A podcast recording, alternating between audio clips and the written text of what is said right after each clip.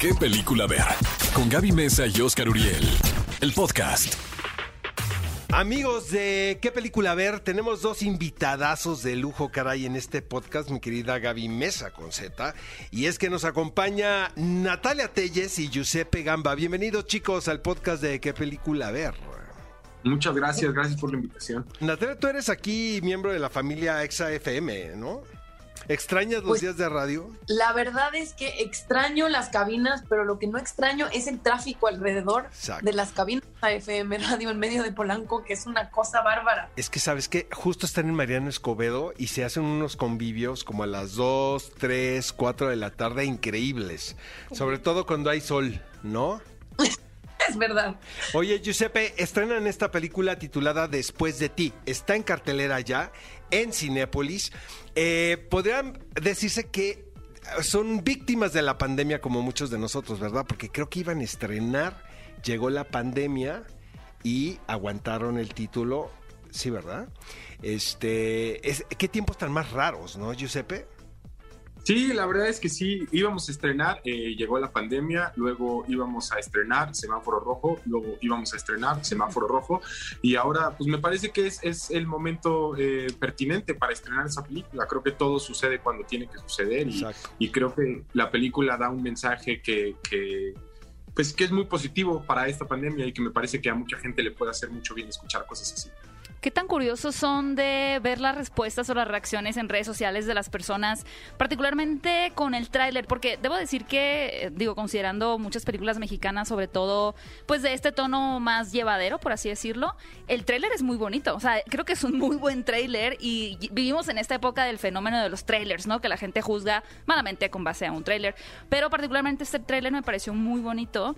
Eh, pero quería preguntarles ¿qué, qué tanto se meten ustedes como a ver las reacciones de las personas cuando publican un póster, cuando lanzan su tráiler, eh, entre otras. Eh, yo desde que subí un- una foto en bikini y la gente aseguró que tengo un miembro masculino entre las piernas, ya no me... Dejaste de eliminar.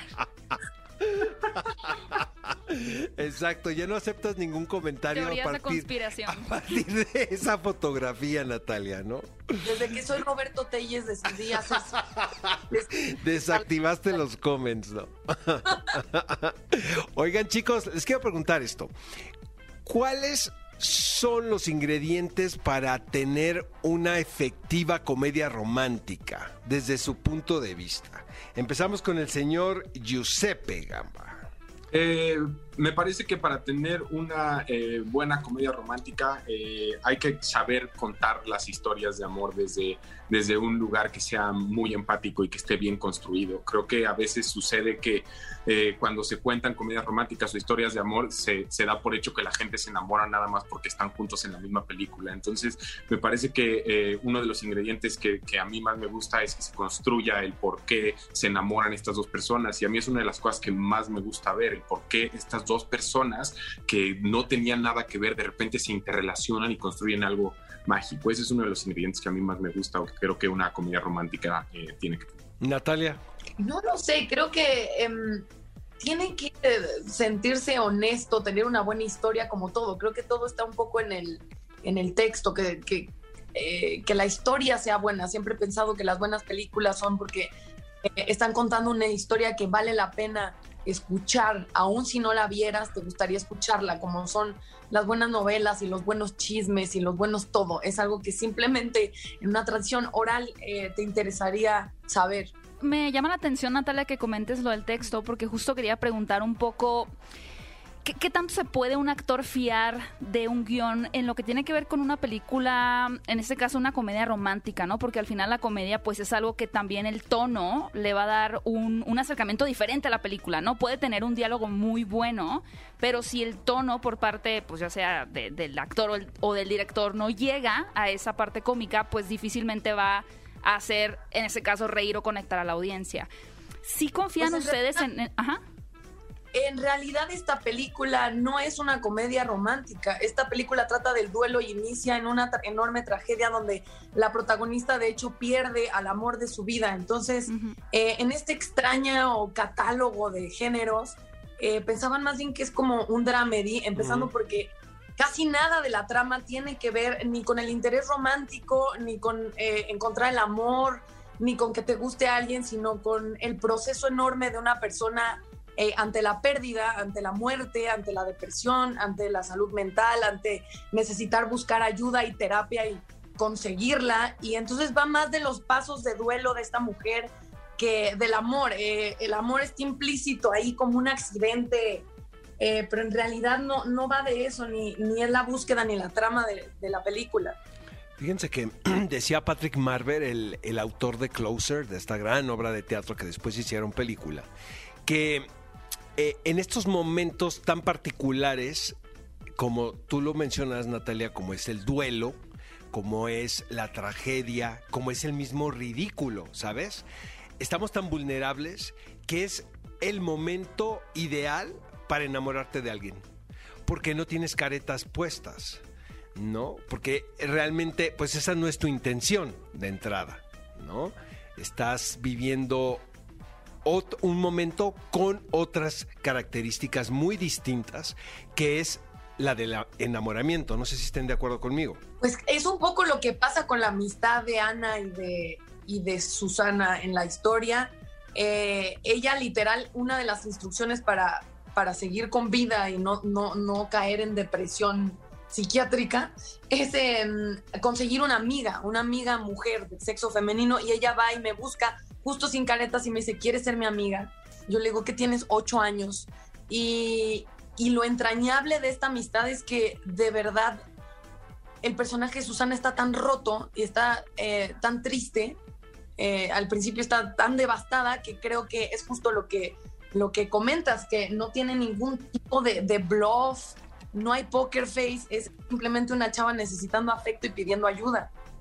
Hizo, hiciste buscar una referencia muy elocuente y yo voy a hacer una referencia muy millennial, pero el otro día vi, ayer vi un TikTok eh, donde salía esta señora diciendo todas las cosas que la gente hace antes de de decidirse a ir a terapia, ¿no? Como los, estos aceititos como de aromaterapia, hacer yoga, como todo este healthy living, ¿no? Pero como que existe esta negación a, ir a terapia, a una terapia profesional con, una persona especializada. ¿Ustedes sienten que en México sigue siendo un tabú muy fuerte el asistir a terapia o que ya estamos como en, en otro punto? Porque digo, al final la película aborda también esta temática.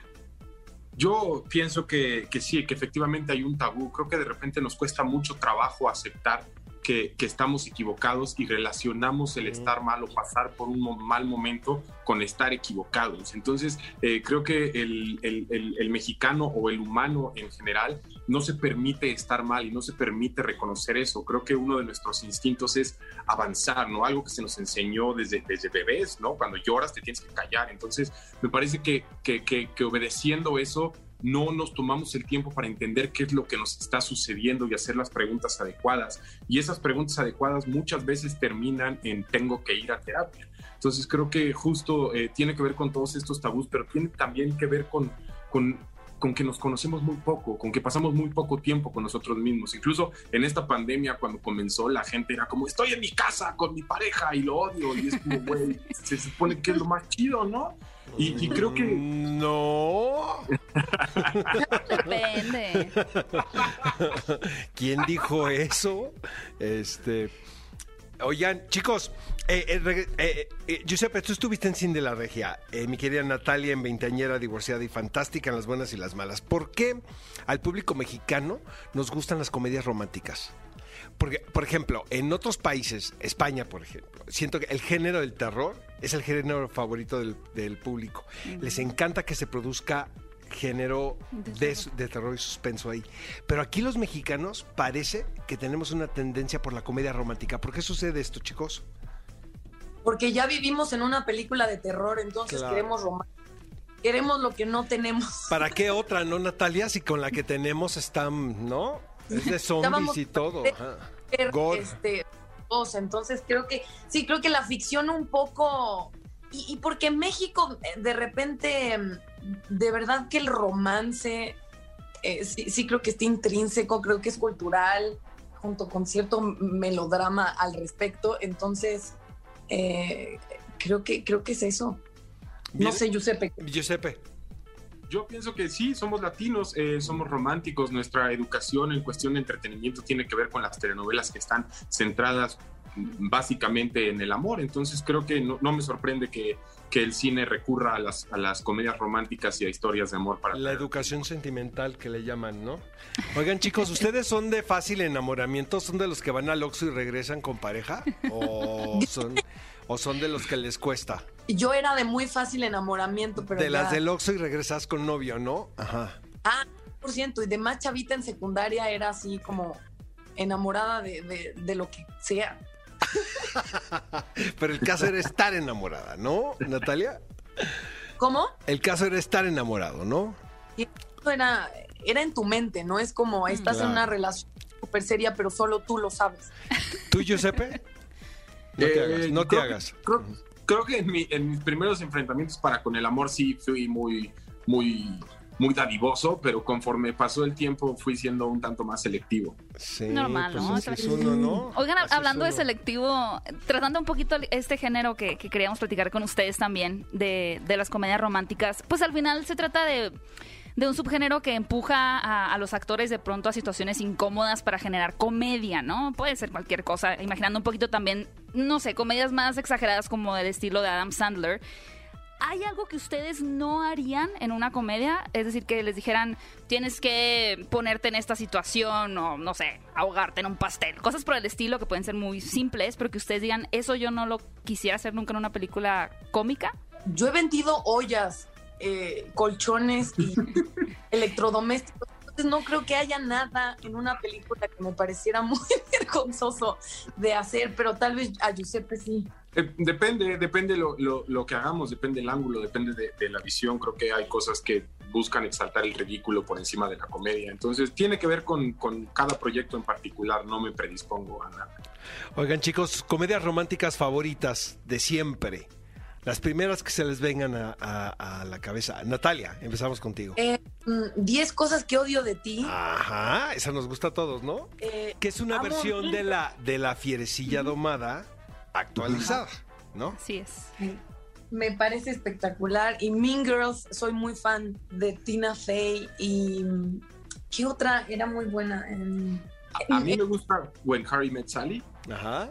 Acabo de ver una película que se llama Love Simon, que me parece que tiene un ángulo bien padre Súper linda. Sí, sí, sí. Gaby. ¿Yo? Sí. Ay, este.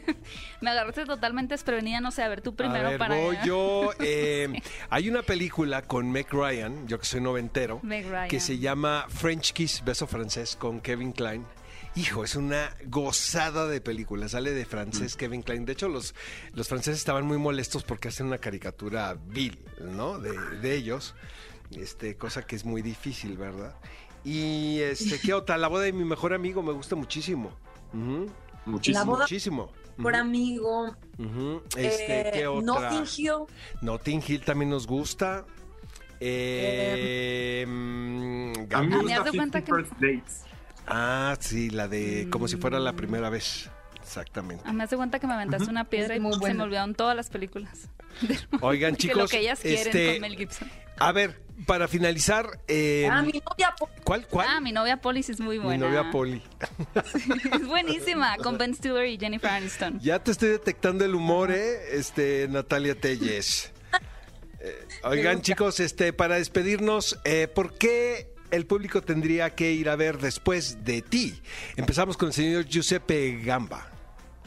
Eh, porque me parece que toma un- toca un tema muy apropiado para esta pandemia. Creo que todos hemos estado... eh, es, es muy difícil encontrar el- el- un panorama claro durante esta pandemia porque tenemos incierto absolutamente todo el futuro, no sabemos qué va a pasar mañana, ni en una semana, ni mucho menos, y tenemos claro que solo tenemos el hoy. Y me parece que la película habla sobre eso, sobre la relación eh, que deberíamos de tener con el presente y con los instantes, más allá de estar buscando eh, respuestas más adelante, simplemente disfrutar el proceso.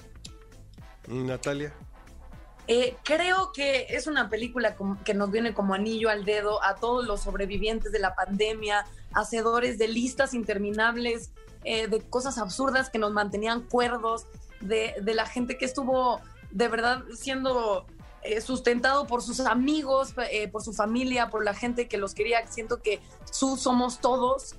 tratando de, de reconstruirnos, agarrando los pedacitos que, que quedan de todo lo que amamos. Entonces creo que va a ser un apapacho y que, y que es, es interesante ver una película del duelo y sus etapas.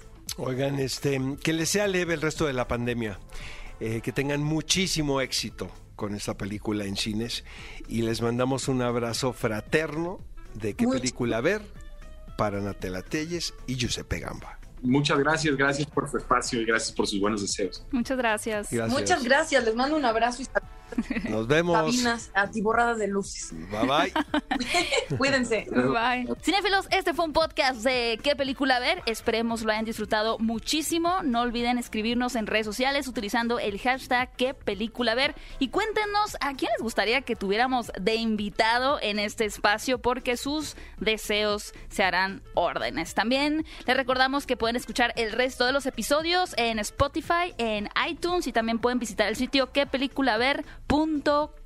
Esto fue ¿Qué película ver? El podcast con Gaby Mesa y Oscar Uriel. Disfruta nuevo contenido todos los miércoles y sábados. Hasta la próxima.